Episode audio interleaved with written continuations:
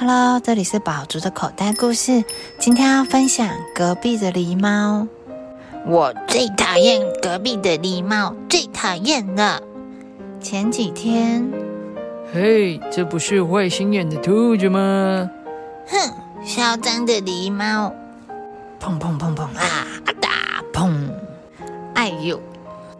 哼，那家伙肿了两个包，我肿了三个。所以狸猫最讨厌了。我想揍那只狸猫，揍得它满头包，再压得像煎饼一样扁。我还想把它打飞出去，飞到很远很远，没有人看得见的地方。讨厌讨厌，狸猫最讨厌了。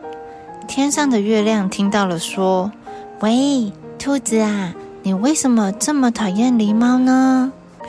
兔子把狸猫平常对自己很坏的事情都向月亮说了。原来是这样啊！那我来帮你把狸猫揍得满头包，压得像煎饼一样扁，把它打飞出去，飞到很远很远，没有人看得见的地方。不过，我有一个条件，在一个月之内，你要对狸猫非常非常亲切。如果你做得到，我们就这么说定了。第二天早上，早安，狸猫先生，早安。嗯，这里有点乱，我来帮你打扫吧。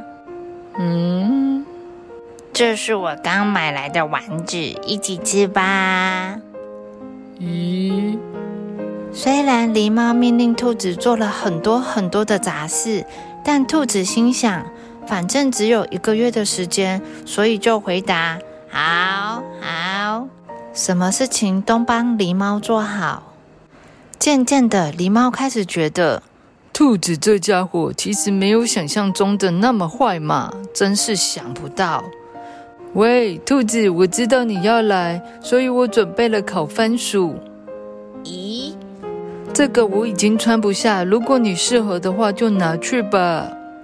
什么？这个要给我吗？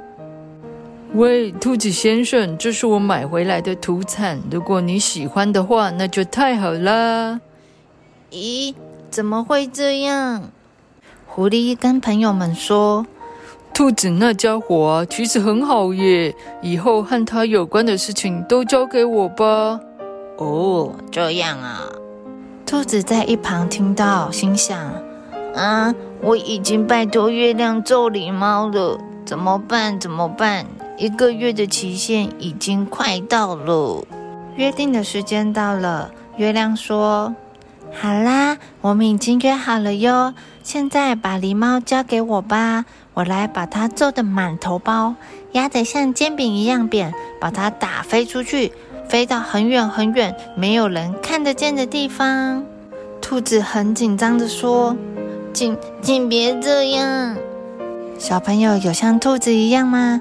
我讨厌某某人，我不喜欢谁谁谁。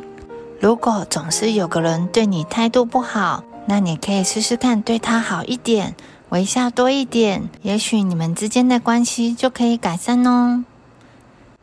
The end.